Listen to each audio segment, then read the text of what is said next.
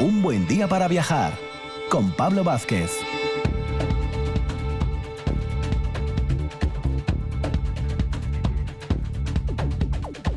Muy buenos días, Asturias. Una mañana más. Comenzamos aquí en RPA, siempre al pie del cañón y siempre un buen día para viajar, que os proponemos una hora de viaje, siempre en nuestro formato veraniego. Y los martes los comenzamos con nuestro gran amigo Francisco Borge, que nos lleva de recorrido por el reino de Asturias y el legado que nos dejó, ya sabéis, el arte prerrománico y todas sus variantes.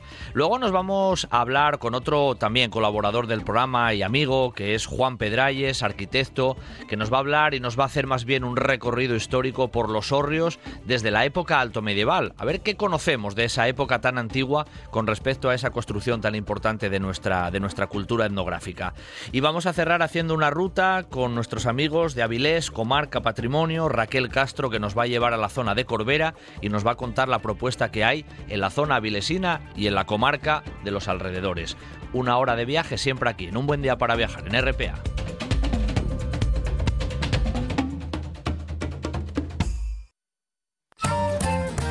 Asturias es mar. Asturias es historia y gastronomía. Asturias es naturaleza. Y todo está en el lugar por el que todos preguntan, Sella. Las mejores rutas de senderismo señalizadas para que la naturaleza esté al alcance de todos. Las mejores olas en la playa de Vega para surfistas y aficionados al deporte acuático. Y la cueva de Tito Bustillo, Patrimonio de la Humanidad por la UNESCO, joya del arte paleolítico. Un lujo al alcance de todos. Riva de Sella. Paraíso terrenal. Heladería Islandia. Helados elaborados por nuestros artesanos. Sabores muy nuestros. Fabada, queso cabrales, arroz con leche o sidra y también innovadores como donuts, jangly o Kinder Bueno. También tenemos tartas y nata montada. Servimos a hostelería. Caseros, artesanos, buenísimos. En Gijón, en la calle San Antonio junto al ayuntamiento. Helados artesanos, helados Islandia. Un buen día para viajar con Pablo Vázquez en RPA. Espacio patrocinado por Ayuntamiento de Mieres. Todos los caminos, todas las rutas en mieres.es.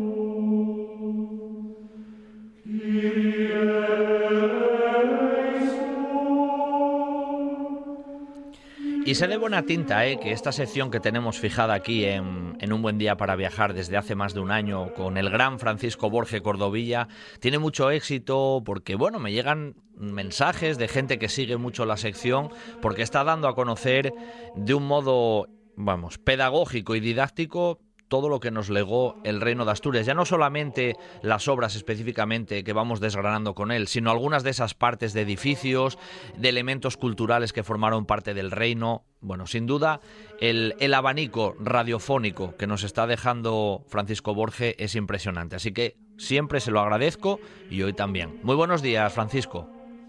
El honor es mío, Pablo. Buenos días, buenos días a todos. Un placer, ¿eh? como siempre, contar contigo y bueno, ya sabes que siempre hay mucha gente por ahí detrás y a ti seguramente también te llega, que bueno, que escucha la sección, que la va siguiendo, que se va enterando de muchos detalles, tantos detalles que después de un año seguimos ahí, ¿no? Casi con el bisturí en la mano y todavía despiezando las múltiples variantes de ese impresionante legado que, que el reino nos, nos dejó, Francisco. Sí, bueno, estábamos eh, centrados ya en la parte nuclear, eh, digamos en el foco, ¿no? De un edificio de culto, cuál es el santuario, ¿no? Y esto sirve tanto para la arquitectura basilical como para la no basilical, ¿no? El santuario, evidentemente, es el foco al que se dirige eh, pues eso, la, la atención de, tanto de los creyentes como de los posibles escépticos asistentes a las ceremonias, ¿no? Y evidentemente, pues recibe todo el realce, tanto arquitectónico como artístico, y como simbólico, que eran las tres partes eh, en las que estábamos centrando nuestra atención. ¿no? Más o menos ya hemos dejado visto la mayor parte bueno, del, de este realce arquitectónico y hemos ido tocando un poco tanto lo decorativo como lo simbólico. Pero bueno, eh, vamos a cerrar un poco esta, esta parte más material con, con unas estadísticas acerca de, la forma arquitectónica de estos santuarios, tanto en la arquitectura basilical como en la no basilical, para ir viendo un poco la evolución que se aprecia eh, en dos siglos, ¿no? en 200 años más o menos de estilo, pues eso, de, de, estilo arquitectónico eh, en lo referente a los, a los edificios religiosos, a los templos del reino de Asturias. Y es que los santuarios, bueno, al igual que el resto de los edificios, pues eh, además de que poseen varias tipologías, evidentemente también evolucionan, se aprecia una evolución.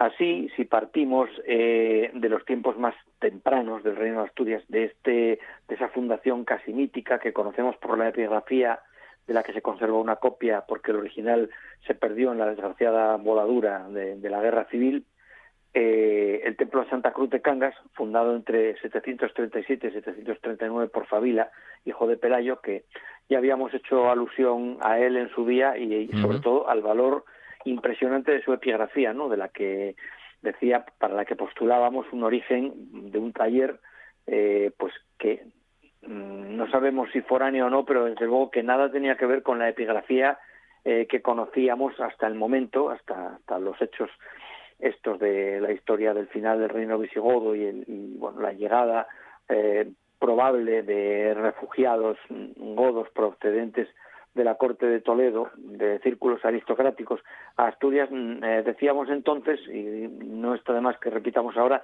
que no vuelve a haber una epigrafía de esa calidad eh, de esa, de esa complejidad, un poco tanto formal como, como gráfica, una calidad similar no, no, no regresa casi ¿no? Al, resto de la epigrafía que conocemos del Reino de Asturias.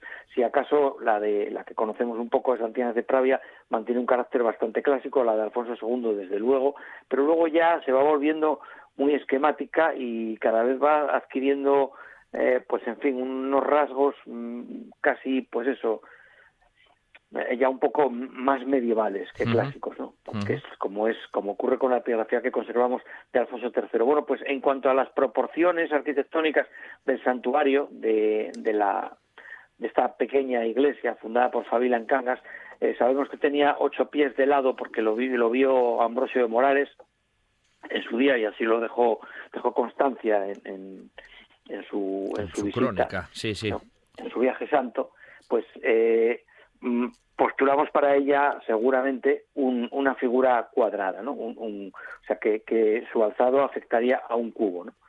Las proporciones serían de longitud igual a anchura, ¿no? De 1 aproximadamente, entre 0,95 y 1. Eh, veremos cómo, bueno, la, gran anchura que se otorga a los muros laterales del santuario central es lo que a veces, a la hora de, de medir, pues nos, nos hace que que esa proporción del santuario central no sea exactamente uno, sino que es un poco inferior, porque resulta más ancha en dirección norte-sur que larga en dirección este-oeste, ¿no? Pero vamos, que tiende claramente al cuadrado en su base y al cubo en su volumen, ¿no?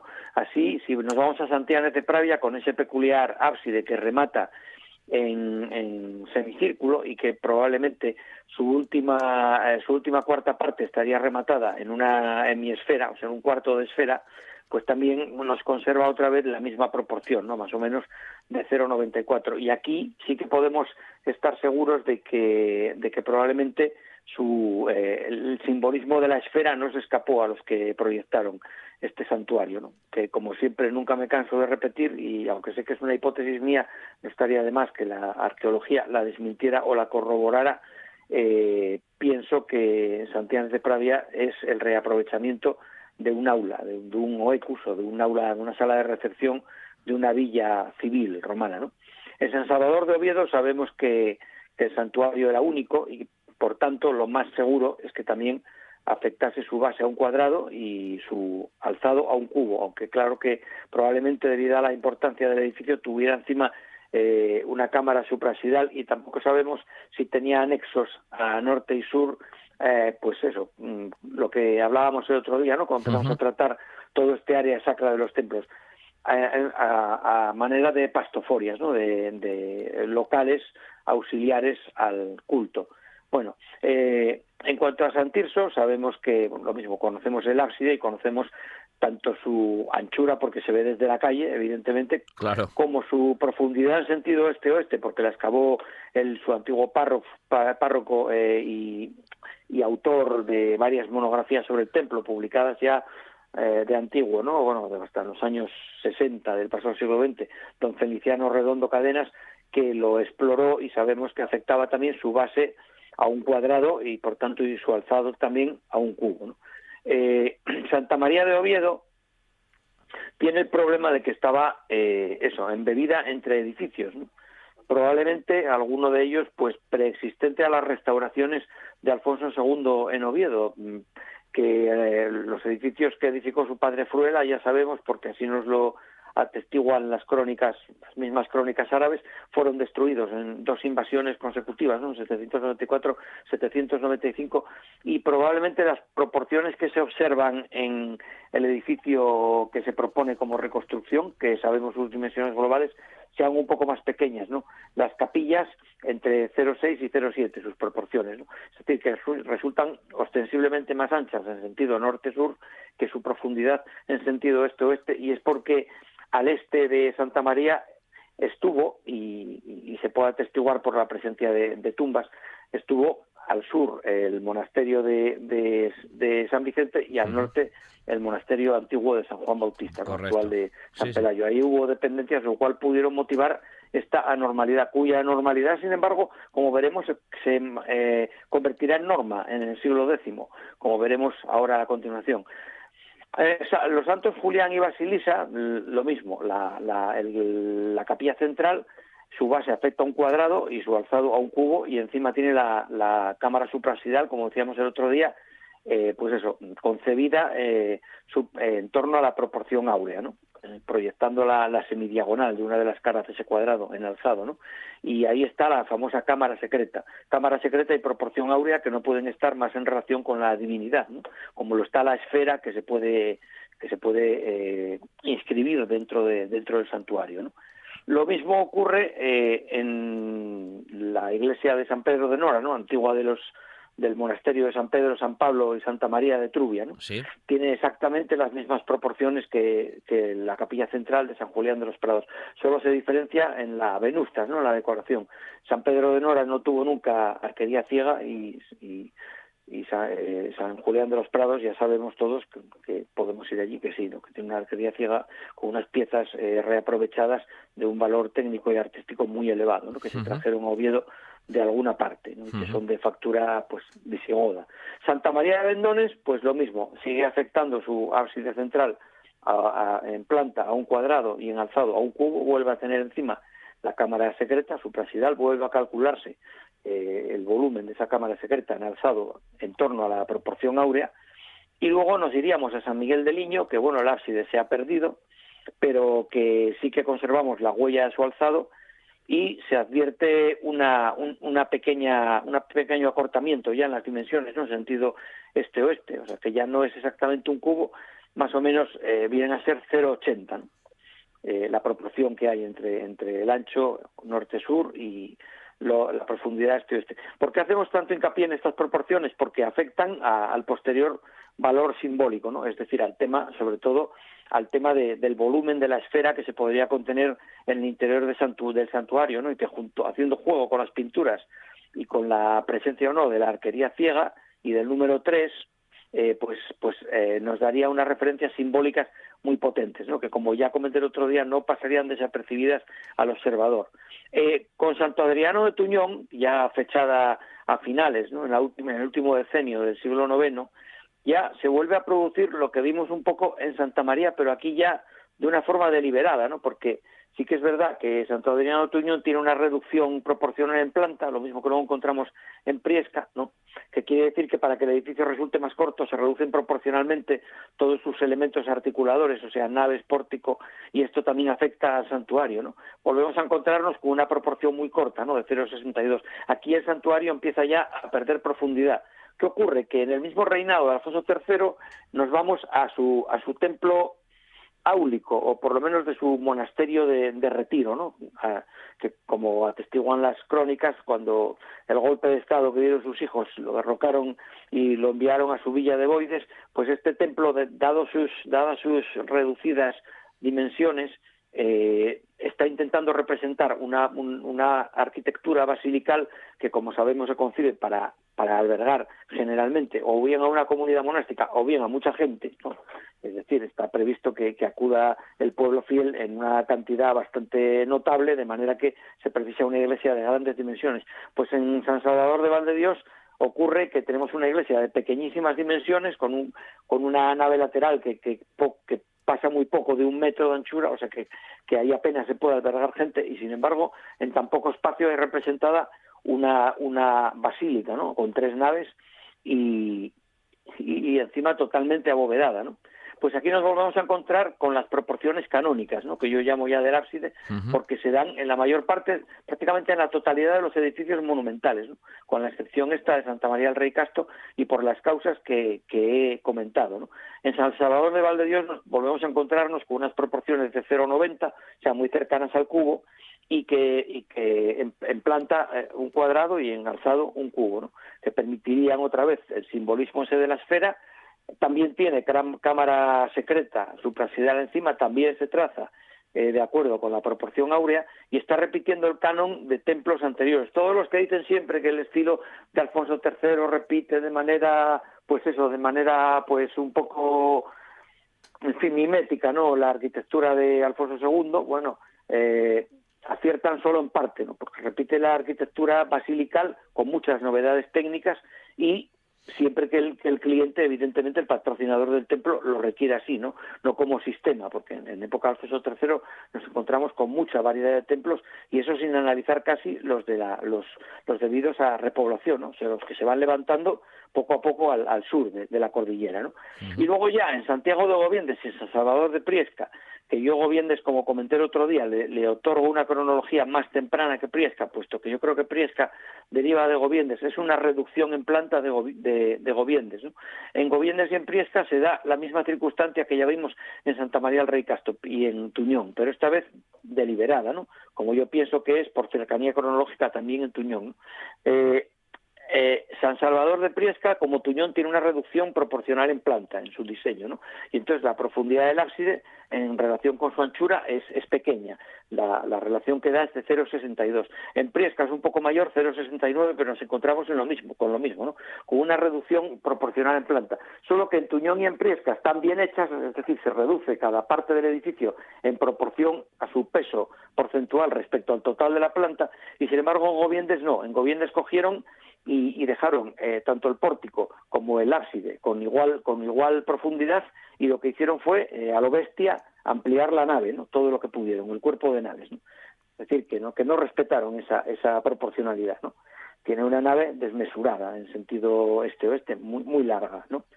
Y entonces, bueno, esto ya eh, pone un poco fin a, la arquitectura. Vemos una evolución, ¿no? La evolución clara en, en, la, en el proyecto del santuario eh, nos indica que según va avanzando la cronología, nos indicaría dos cosas, ¿no? que según va avanzando la cronología eh, se opta por, por hacer el ábside menos profundo y según va avanzando la, cronología también eh, en parte se abandona parte del simbolismo, ¿no? puesto, que, puesto que las arquerías ciegas van a ser menos abundantes y también parte de la decoración. La decoración también se simplifica mucho, ¿no?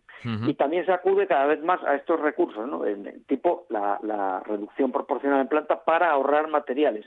Eso indica seguramente no una precariedad de medios, ¿no? sino que a lo mejor la cantidad de templos que había que erigir en los en los nuevos territorios pues que se iban articulando políticamente y que era necesario pues dotar de todos los elementos de, articulación político-religiosa de los que por los que se distinguía este fenómeno repoblador, ¿no? de, adición de, territorios, pues claro, las necesidades aumentaban y los medios, pues un principio económico, si los medios no aumentaban en esa proporción que las necesidades, hacía falta pues economizar recursos. Lógicamente. Hoy tenemos, tenemos que economizar ya el tiempo, eh, Francisco, porque, porque de todas maneras yo creo que más o menos el recorrido lo hemos hecho, ¿no? Con sus características casi de, todos los edificios, más o menos los más, los más reseñables. Bueno, nos, queda, nos queda la parte de la decoración, ¿eh? vale. esto sigue dando de sí. Bueno, pues la parte, la parte de la, de la decoración. La parte de la decoración lo, hacemos ya en el próximo programa, la decoración del santuario específicamente, esa evolución que, que también se va viendo, por tanto eso le dedicamos el próximo o la próxima sección, la próxima semana.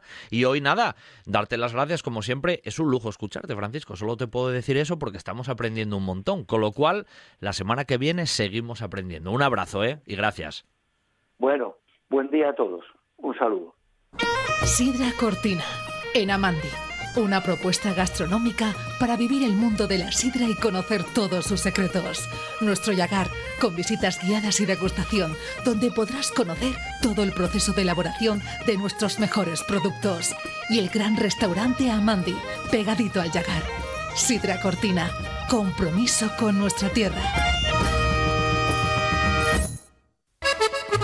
Si piensas en chocolate, piensa en Argüelles. El chocolate nuestra pasión. Nuestro secreto, la selección de los mejores cacaos del mundo. Descubre todas nuestras variedades y sumérgete con cada bocado en un mundo de sabores, de recuerdos, de sueños. Desde 1912, el chocolate artesano está en Gijón. Piensa en chocolate. Piensa en Argüelles. El mejor plan para este verano está en Ayer. Un sinfín de actividades gratuitas pensadas para ti. Tren turístico por el Concejo, visitas guiadas, rutas de senderismo nocturnas en puentes de invierno y rutas teatralizadas en el Pozo San Fernando y la Cascada de Surbeu. Talleres de astronomía y de botánica, actividades infantiles en el Centro de Interpretación de la Vía Carisa y mucho más. Infórmate en www.ayer.es. Haz tu reserva y descubre la magia de ayer. Un buen día para viajar con Pablo Vázquez en RPA.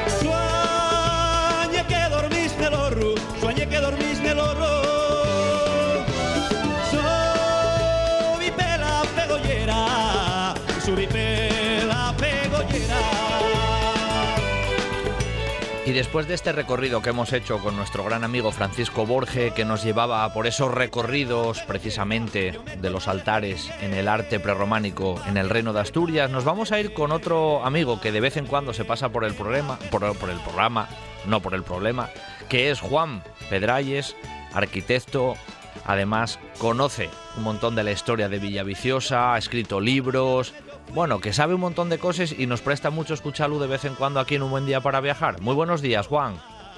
Hola, ¿qué tal? Buenos días. Bueno, un placer, ¿eh? Bueno, hoy vamos a hablar, vamos a hablar contigo de un tema que tú ya trataste en alguna ocasión, de hecho, en alguna, en alguna charla y en alguna conferencia, y un poco el tema de los hórreos, pero no del hórreo hablando un poquitín ahora desde hoy, desde la versión del siglo XXI, sino del hórreo alto medieval, del cual, pues prácticamente datos, datos, no tenemos muchos. Eh, Juan.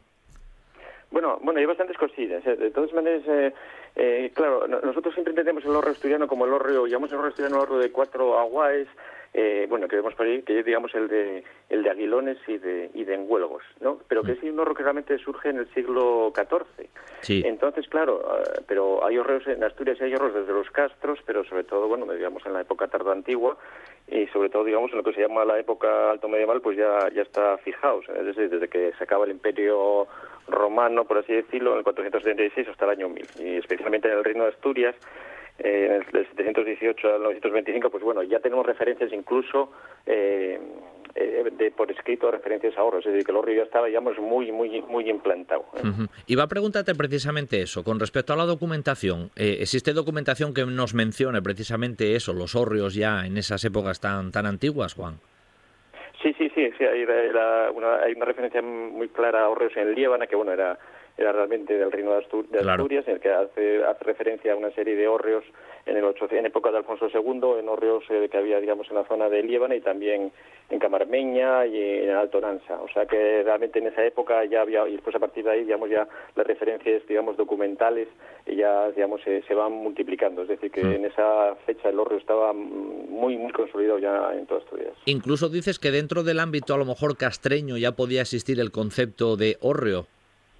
Bueno, eh, serían, digamos, hórreos, eh, en, parece que ya en, Galicia ya encontraron, digamos, la arqueología ya encontró alguna cocina, y entonces eh, realmente serían hórreos, pero los hórreos cesta, que no sean los hórreos cesta, son unos hórreos mm. urdimbres, son unos hórreos pequeñinos, redondos, que realmente todavía, digamos, pervivieron o perviven, digamos, residualmente en Galicia y en, y en Portugal y que también los hubo en la época de la Alta en Asturias y que realmente, bueno, hasta el siglo XVII los hórreos cesta eran los hórreos mayoritarios en todo el occidente de Asturias. O sea que sí, realmente ya en época castreña seguro que había, en época romana había otro tipo de horros y ya, digamos, eh, fueron evolucionando y ya en la época alto medieval ya tenemos fijados dos tipos de horros, que serían los, los de urdimbre, de este estilo que te acabo de decir, que serían, digamos, de, de, costura medieval, medieval no, pero de costura, digamos, eh, vegetal, y después los horros de tabla, ¿no? que serían parecidos, más parecidos a los, a los que vemos ahora, pero vamos, tienen, otras características distintas. De otra, eh, ya serían hórreos realmente a dos aguas, estos hórreos de tabla, y, de cubierta siempre de tejado de, paja, de paja de, centeno. Oye, en la charla que tú diste allí en el Centro de, Interpretación del Horrio en Hueño hace, un, bueno, hace unas semanas, hace, un, hace unos meses, hablabas incluso también un poquitín de distribución eh, geográfica, ¿no? Porque a veces pensamos que, bueno, que el Horrio llega aquí de Asturias nada más y que lo tenemos ahí, la imagen muy implantada en la cabeza, pero mm, el concepto de Horrio hay en otros lugares de Europa con, bueno, con modalidades diferentes y seguramente desde Asturias se bebió también de ellas. Eh, en este sentido, habría influencias, quiero decir.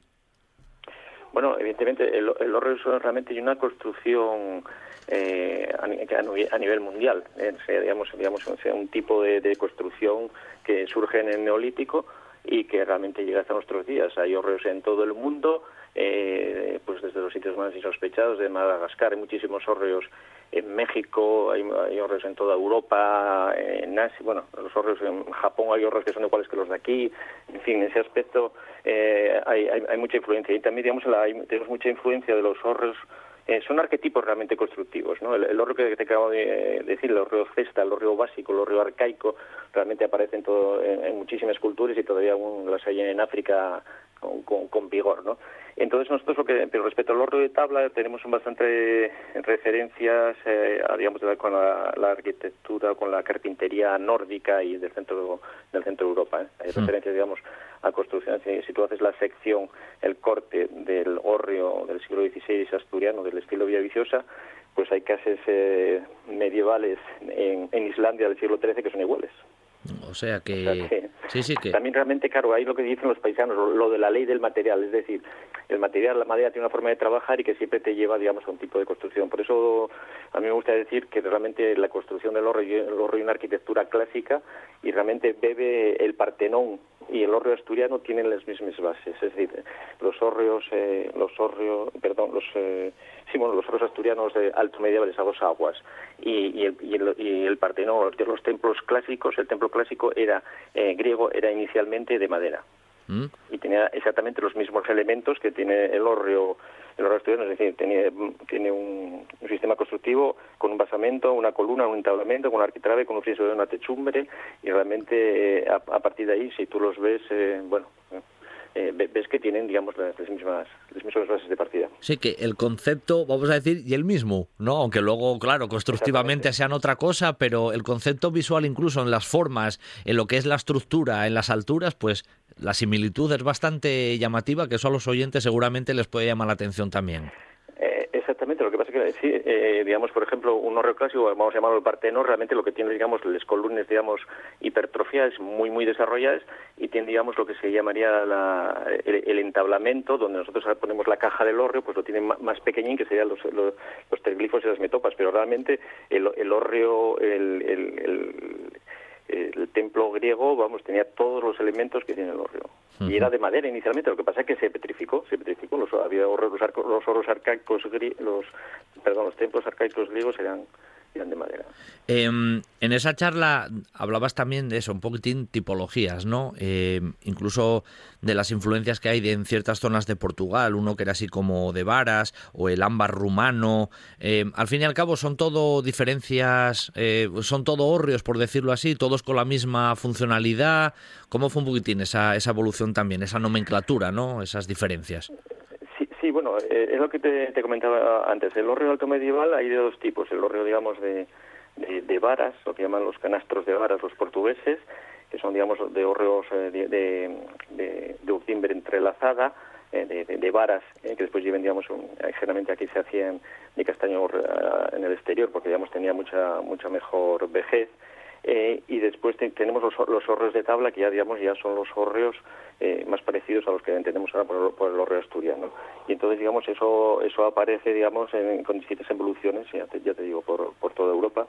Y también, bueno, tenemos que tener en cuenta que el, que el hórreo asturiano lo podemos ver en, dentro del, del, del hórreo, digamos, eh, ibérico que está desde Navarra hasta hasta la beira portuguesa y que recorre digamos todo el arco atlántico porque realmente el oro asturiano claro si lo fijamos digamos en su geografía eh, realmente el oro asturiano llega prácticamente desde el río Miera ¿eh? si te lo pones a mirar eh, a lo largo del tiempo que pasa con distintas intensidades hasta hasta el río Eo porque realmente hay 2.000 kilómetros cuadrados de Lugo que tienen hórreos asturianos. Entonces qué ocurre que realmente claro hay 14.000 kilómetros cuadrados eh, distribuidos por Asturias, eh, esto, Lugo, León y, Cantabria, en la que hay horros asturianos.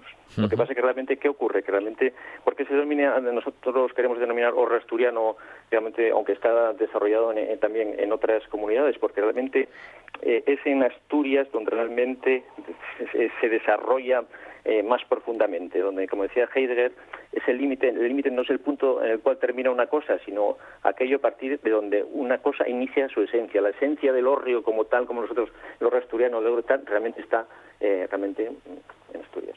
Sí, sí, porque además eso que tú acabas de mencionar ahora me parece un tema muy interesante, Juan, porque es verdad que a lo mejor hay incluso referencias, incluso documentales, como tú mencionabas, de, de presencia de, de hórreos desde zonas de Burgos, de Huesca, de La Rioja, del País Vasco, de Cantabria y lógicamente de Asturias y Galicia. Pero en muchas de esas comunidades hoy eh, eso fue desapareciendo. Sin embargo, en Asturias, bueno, pues persistió.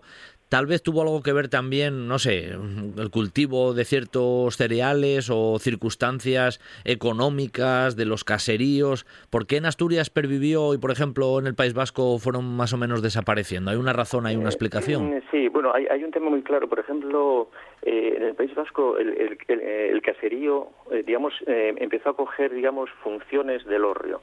Entonces se desarrolló, el caserío se desarrolló, o sea, la casa, ¿no? La casa eh, fue comiendo, digamos, petróleo de hórreo. Entonces, digamos, el, el hórreo fue desapareciendo. ¿Por qué? Porque realmente la casa creció y comió sus funciones. Mientras que en Asturias, eh, pues realmente el, el hórreo, digamos, se desarrolló, se desarrolló mucho más y, y realmente la casa realmente no, no, no, no, le absorbió. Eso, por ejemplo, pasa, por ejemplo, con los hórreos del Alto Cea, que son hórreos asturianos alto de traza alto medieval, que están en León, eh, realmente eh, en la zona de Prioro, eh, allí qué ocurre que realmente por ejemplo tienen un solo muy bajo y no tienen corredor. Bueno, no tienen corredor otras cosas porque están muy altos y tampoco tienen y tampoco tienen esto maíz eh, pero realmente, ¿qué ocurre? Que, la casa desarrollaba también una, portalada que realmente no necesitaba un solo horro, es decir, no, no, evolucionó entre otras cosas porque la casa ya aportaba una serie de funciones que, que, no necesitaba que el horro les absorbiese. Entonces, ¿qué ocurre? Que en Asturias el horrio fue, digamos, un horrio de almacenaje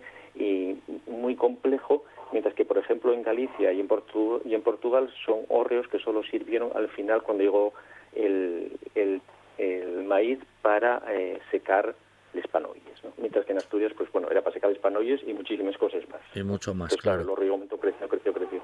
Mientras que en otros sitios, pues digamos, se quedó en algo muy concreto. Sí, sí. Te leí también cierta toponimia muy específica en, en- bueno, con respecto a Asturias y a otros lugares, lo de Orconas, Cesta, Sebe, Troje, todo eso, eso, eso que lle. Bueno, sí, es que claro, hay una serie, hay una serie, por ej- hay una serie de palabras que realmente, se, digamos, es como si se fosilizase, ¿no? Por ejemplo, eh, or- la palabra horcón, que son los, los forcaos, que decimos el forcones, que decimos nosotros en Asturias, en, en, eh, en el Bierzo denominan horcones a, a los a los pegollos. ¿Por qué? Porque antes de los pegollos estaban los horcones, es decir, el horcón, un forcau, era un forcau, pues eso, como es un forcau donde se metía, digamos, la viga, el trabe. ¿Eh? Y entonces, eh, inicialmente los horres no tenían pegollera, no tenían, no tenían muela, sino que tenían, era un horcón. Que eso realmente lo mantienen realmente los hórreos vascos, que los hórreos vascos solo tienen un trabe, o sea, solo tienen dos traves, no tienen cuatro porque después, eh, y eso, eso era porque antes tenían horcones, porque el segundo orden, el transversal, está hecho con, por pontones, digamos, o por sobigaños. ¿no? Entonces, digamos, eso son, son palabras que, digamos, eh, a veces cuando, aunque evoluciona, digamos, la, eh, el elemento arquitectónico, la palabra, la palabra se mantiene, ¿no? Entonces eso pasa con la palabra. Ujú. Eh, una pregunta casi que a mí, y mucho te lo digo, eh, los turistas nos hacen mucho esta pregunta, eh, Juan. El horro y la panera en Asturias, ¿cuándo, ¿cuándo se incorpora la panera y por qué esa denominación? Porque al fin y al cabo constructivamente son muy similares. Esta pregunta es la que nos cae siempre y todo el mundo hace cuando se acerca a ver la diferenciación del horro y la panera.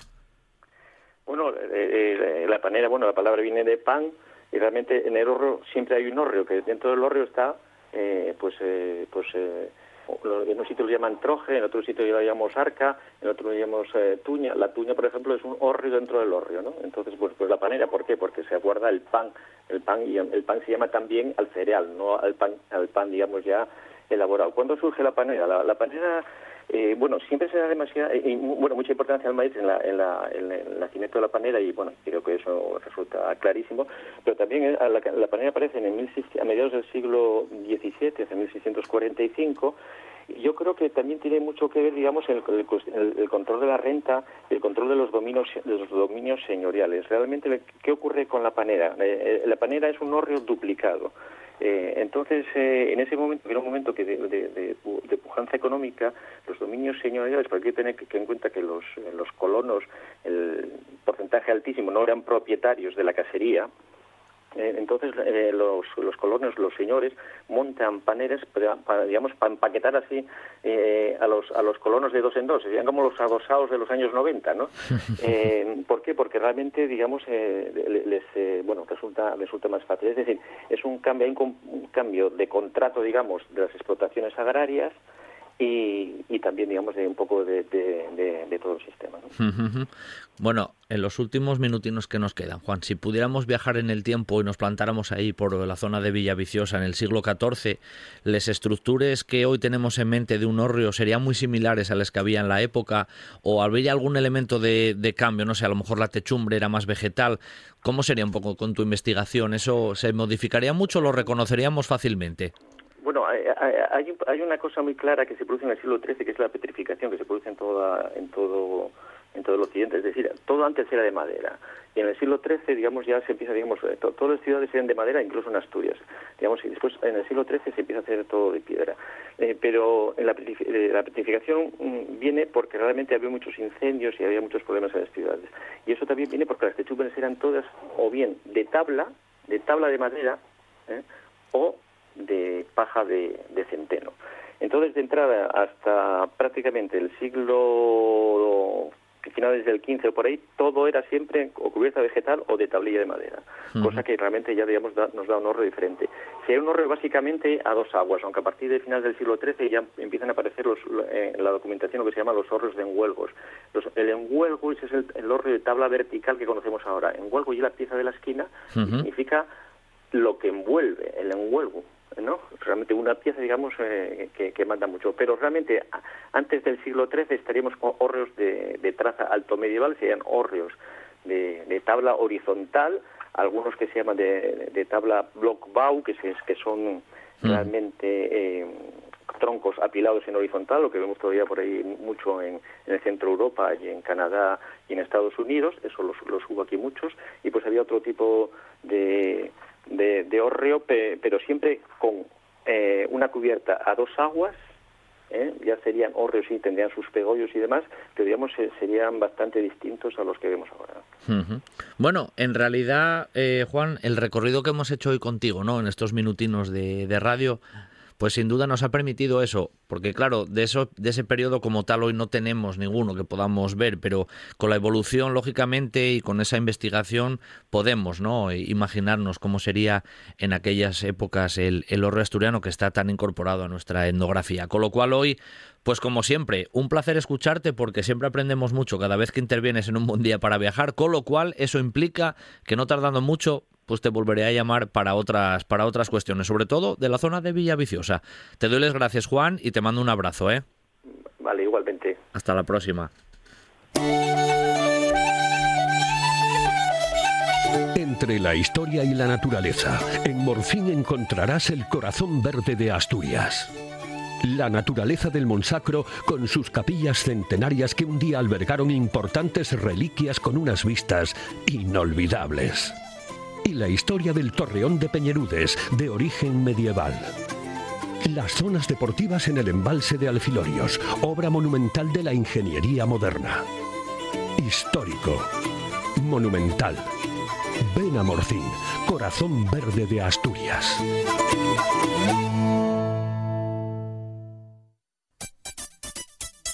¿Qué tal un cambio de estilo? O el corte de siempre, pero con ese toque que te hace especial. Encuéntralo en Barbería Graymon, en el centro comercial La Calzada. Hazte un tiempo para ti. ¿Cuánto tiempo? Tanto como quieras. Tenemos parking gratuito. Graymon sabe lo que quieres.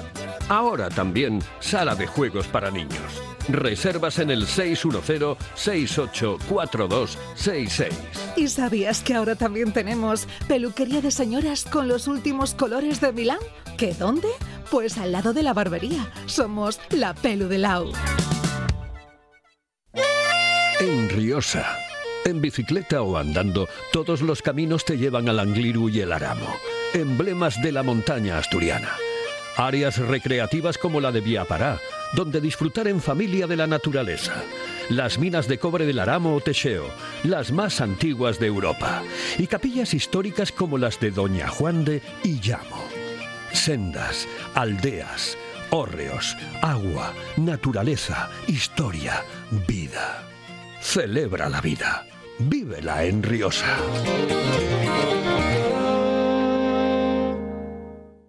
Un buen día para viajar con Pablo Vázquez.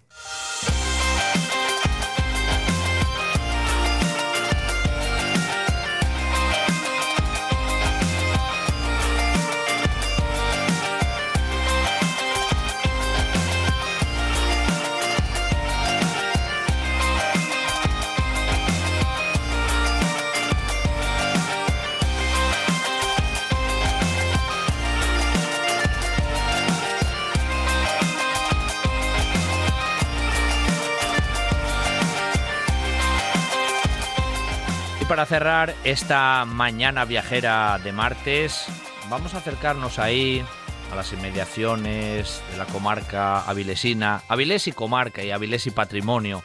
Vais a ver que nos vamos a acercar a la zona de, de Corbera, pero es verdad es verdad que a lo largo de este, de este verano ¿eh? hay un proyecto muy interesante que se llama así, Avilés Comarca Patrimonio. Y en este caso Raquel Castro, que es una de las personas que, está al frente también de, de, este proyecto, nos va a hablar de lo que es, de las rutas que están, bueno, previstas, propuestas, de lo que se está desarrollando. Y luego vamos a hablar específicamente de una de ellas. Pero sin más preámbulo, muy buenos días Raquel. Hola, buenos días. Bueno, bienvenida ¿eh? a un buen día para viajar. Que decía yo que, hombre, desde Avilés, eh, comarca patrimonio, se está desarrollando y se tiene planteado. Nosotros ahora ya estamos aquí a mediados del, del mes de agosto, pero en realidad se viene desarrollando y se desarrolla en todo este verano un proyecto muy atractivo a nivel turístico, Raquel. Sí, eso es. Es un proyecto en el que, bueno, queremos dar a conocer las partes más ocultas, por así decirlo, de la comarca de Avilés, un poco darle un giro a las típicas visitas guiadas que nos hacen por, pues bueno, pues por los diferentes consejos que, que en la comarca, que son Avilés, Castrillón, Illas y Corbera, y sobre todo darles un valor histórico y patrimonial. Mm, dar la importancia que tienen, ver la importancia que tienen estos sitios para la construcción del patrimonio de la comarca.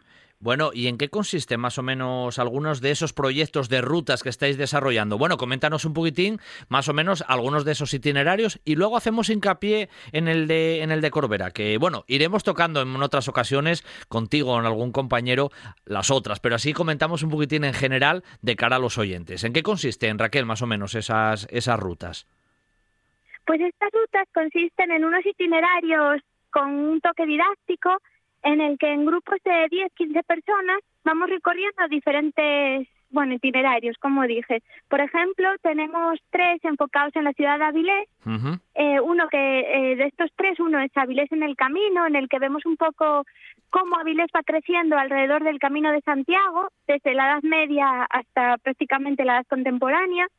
Otro que se llama Avilés Villansueño, en el que vemos ese Avilés de finales del 19, principios del 20, muy burgués, así muy vivo.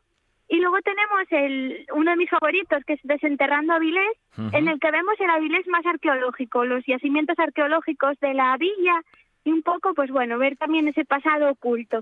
O sea que ya solo en Avilés ciudad, Raquel, ya hay un poco todas las épocas también de, la historia, ¿no? Eh. Porque se toca un poco desde lo arqueológico a ese proceso más de construcción de la burguesía, a la parte del camino de Santiago la ciudad. Se toca un poquitín un abanico amplio de, temas.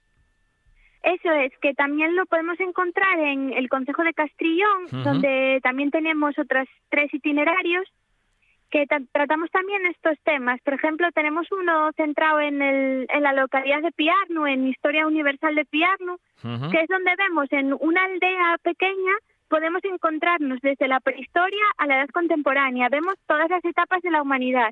Entonces, bueno, es una visita que nos parece muy interesante también para que la gente se apunte. Tenemos también otra que se llama Castrillón, unas vistas con historia, donde ahí nos juega un papel muy importante el paisaje, la geografía, porque nos va a permitir ver cómo los seres humanos utilizan desde hace bastantes, bastantes siglos y milenios incluso el paisaje para organizar su territorio.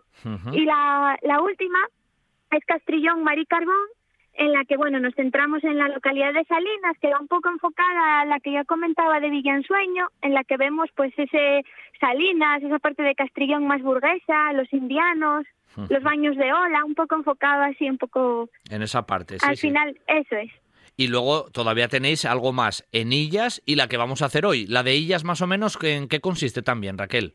La, la de Illas es mostrar también un poco el mundo rural, la importancia que tienen los consejos limítrofes de Avilés para la propia villa de Avilés, porque sobre todo en, en época medieval vamos a ver que Avilés sí tiene mucha importancia por sí misma, pero si los consejos alrededor, que son los que le suministran la agricultura, no podría no podría sobrevivir como, como lo hizo. Entonces queremos también reivindicar la importancia del mundo rural, cada vez que se está perdiendo más, la gente está despoblando los pueblos entonces queremos visibilizar el mundo rural con estas visitas y ver que también tienen mucha historia y que hay mucho que contar. Bueno, y luego está la de Corbera, que en este caso vamos, vamos a hacer un poquitín radiofónicamente contigo, Raquel, si, si te parece bien.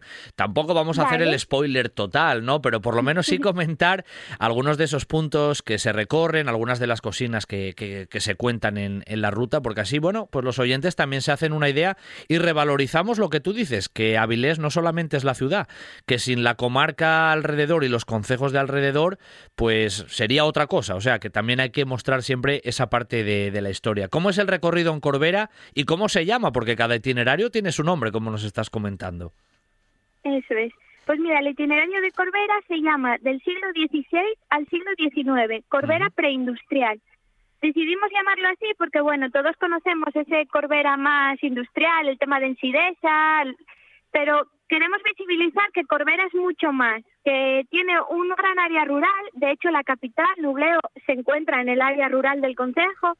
Entonces, bueno, elegimos en este caso la parroquia de Solís, concretamente el núcleo de Rodiles, porque en, este lugar pues vamos a encontrar tanto patrimonio etnográfico con un conjunto de hornos y paneras excelente, dentro de, la comarca de Avilés, así como también eh, una iglesia que tiene bastante historia, como contaremos en el itinerario, incluso un palacio nobiliario de, de, que se construyó en torno al siglo XVI.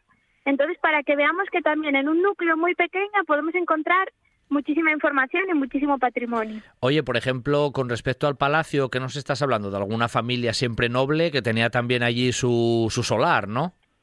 Eso es. De hecho, eh, el Solís da nombre a la familia Solís, que eran unos de, bueno, por así decirlo, de los terratenientes de finales de la Edad Media, principios de la Edad Moderna, que extendieron su apellido no solo por, por el Consejo de Corbera, sino que en Avilés también estuvieron aquí dentro, bueno, y en toda España en general, no solo en Asturias. Sí, sí, pero bueno, tenían prácticamente solar, solar en la zona.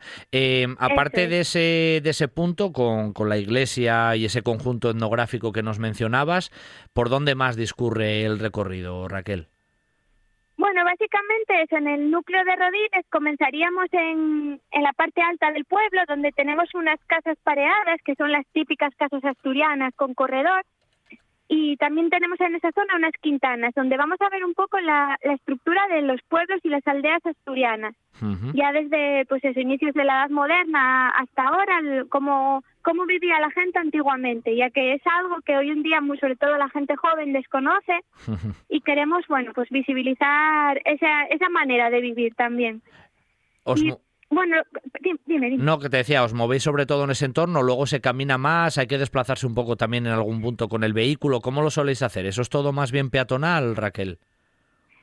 Sí, es todo peatonal porque queremos utilizar el coche lo menos posible, nada más para llegar a los itinerarios y en, una vez que empezamos ya no, no volvemos a coger el coche. Por ejemplo, este, esta ruta de, de Corbera, de Solís, tiene más o menos un kilómetro de distancia, tampoco es muy larga y, y, nada, es eso. Lo que no queremos es que la gente tenga que estar pendiente del coche, simplemente para llegar al sitio y caminar y así movernos también, respirar un poco el aire de la calle, que después de un año de, pandemia nos viene muy bien. Además de verdad. Y bueno, sí, además de verdad.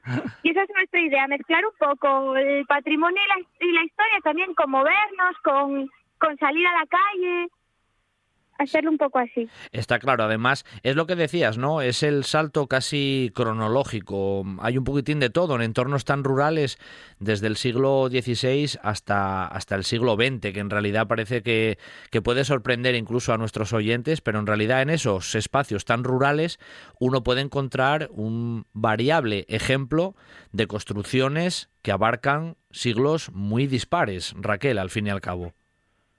Eso es, incluso los horres y las paneras, que nos parecen algo que lleva muchísimos años ahí, pues en, aquí en Corbera podemos encontrar eh, horrios del siglo XVI y, paneras del siglo XIX, siglo XX, que al final parecen bienes, muebles muy muy antiguos, pero que siguen utilizándose hoy en día y que no solo es lo industrial lo que importa, que también tiene muchísimo valor, pero también un poco esa, ese patrimonio etnográfico que también sigue vivo hoy en día. Claro, es que la iglesia mismo que nos mencionabas antes ya tiene orígenes bien antiguos, porque hablamos prácticamente de una iglesia de origen románico del siglo XII. Eso es incluso anterior, porque ya en, tiempos de Alfonso III, en el siglo, a finales del siglo IX, eh, se cita en el, en, bueno, en un documento se cita que un obispo de Zaragoza viene aquí, a, la zona de la, comarca de Avilés, y el rey Alfonso III le da pues un solar en, en Solís, donde incluso este obispo se instala durante un tiempo y va a pertenecerle a él. Y estamos hablando pues de 900 80, 900 sobre esas fechas. Sí, sí, sí, sí, sí. O sea que ya incluso podemos viajar un poquito más, más atrás en el tiempo y hay, y hay referencias. Oye, eh, por cierto, Raquel, ¿cómo es la, la, recepción de la gente de todas estas rutas? Ya no tanto lo de Avilés, porque al fin y al cabo yo creo que Avilés ya como núcleo urbano, pues todo el mundo más o menos tiene ese concepto general y ahora ya lo conocemos mucho más, se ha revalorizado mucho. Pero estas visitas a estos entornos rurales no sorprende mucho, eh, incluso a los propios asturianos. Sí, de hecho, mucha gente que viene a estas visitas nos dice que ni escucharon el nombre de los sitios. Por ejemplo, la de Illas de Caizuela, hay gente que dice que ni siquiera sabía que existía Illas pero no sabían ni que Callezuela era la capital, ni nunca estuvieron allí, ni lo desconocían totalmente. ¿Lo ves? O Como- San Martín de Laspra, al lado de Piedras Blancas, lo mismo. Claro, claro. Y, y es verdad que en este programa nos pasa eso muchas veces, ¿eh, Raquel? Que al final acabamos, acabamos visitando lugares que son incluso muy desconocidos para los propios asturianos y que gente a veces de muy cerca de esos lugares ni siquiera conocen algunos de esos recursos monumentales que tienen apenas a unos kilómetros. Eso es, sí, sí, aquí pasa, ya te digo, pasa lo mismo. Por ejemplo, los visitantes que llevamos a lo largo de estas dos semanas son todos asturianos, de hecho son todos de Avilés, lo más lejos Oviedo. Sí, sí. Y, y no conocían eso, pues los consejos limítrofes que, que están al lado, que siempre estuvieron ahí, pero como nunca salimos de nuestro entorno y si salimos es para irnos todavía más lejos, Exactamente, eso, eso es así, es así, Raquel. Bueno, eh, ya te anticipo que no tardando mucho volvemos a llamarte y tiramos de esos recorridos un pelín más desconocidos, eh, tipo como lo que nos comentaba Senillas, alguno de, de Castrillón, incluso alguno también de la propia ciudad Avilés, que siempre, siempre se descubren cosas nuevas. ¿Cómo tenemos que hacer para, para hacer alguna de estas rutas, Raquel? Pues nada, para apuntarse a las rutas hay que inscribirse o bien por correo electrónico o bien por email. El, el email es eh, avilescomarcapatrimonio arroba gmail.com y el teléfono es 660-152. Perdonad, perdonad, que no me lo sé de memoria, tengo que mirar la chuleta. No te preocupes. 660-151-702. 702. 660-151-702 o el email, que es muy sencillo, ¿eh? con el nombre de. Avilés, comarca patrimonio, arroba gmail.com. Con lo cual es muy, muy sencillo y como siempre desde aquí, pues también invitamos a que nuestros oyentes a veces ahí al lado de casa tenemos esas rutas tan interesantes desde el punto de vista turístico, desde el punto de vista monumental, histórico, gastronómico, etnográfico, tenemos ahí un poquitín de todo y lo dicho, aquí bien cerca en este caso de la, de la ciudad avilesina. Bueno, hoy Raquel, simplemente darte las gracias ¿eh? por ese recorrido que hemos hecho ahí en Rodiles, en ese entorno no de la playa de Rodiles, sino de ese Rodiles de Corbera y que en este caso seguramente ha sorprendido a muchos de nuestros a muchos de nuestros oyentes. Te doy las gracias, te mando un abrazo y lo dicho, muy pronto volvemos a hablar de algunas de estas rutas. Gracias, Raquel. Muy bien, gracias a vosotros. En Mieres, todos los caminos conducen a la naturaleza, como la Ruta San Justo, a rutas monumentales, como la del Pozo Santa Bárbara, y rutas culturales, gastronómicas, teatralizadas, caminos medievales, el Camino de Santiago. Encuéntrate con todas las rutas en mieres.es. En Asturias, todos los caminos conducen a Mieres.